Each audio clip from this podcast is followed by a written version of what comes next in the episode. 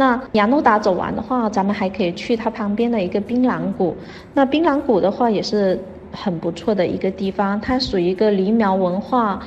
就是宣传黎苗文化的一个场景吧。就是里面的话会有一些表演，还有呢，你会看到真正海南。土生土长的黎族人，就老一辈的，他们在有点特别，就是他们在脸上有那个钩花啊，就是说除了这一辈的老人有以外呢，现在的黎族的姑娘都没有了。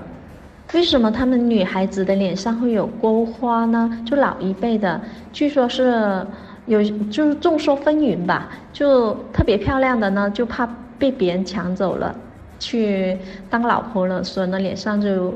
自自我毁容，另外一种的话就是抗日的时候有日本鬼子打进来了，他们特别的担心，就在上面勾花，就是各种传说都有。这事实上的话，应该是他们一种民民族的一种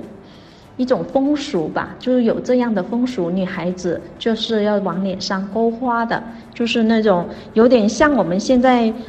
的那种纹身。它不是彩色的，它就是那种黑色的，在脸上密密麻麻，就是看起来的话就是花花的脸。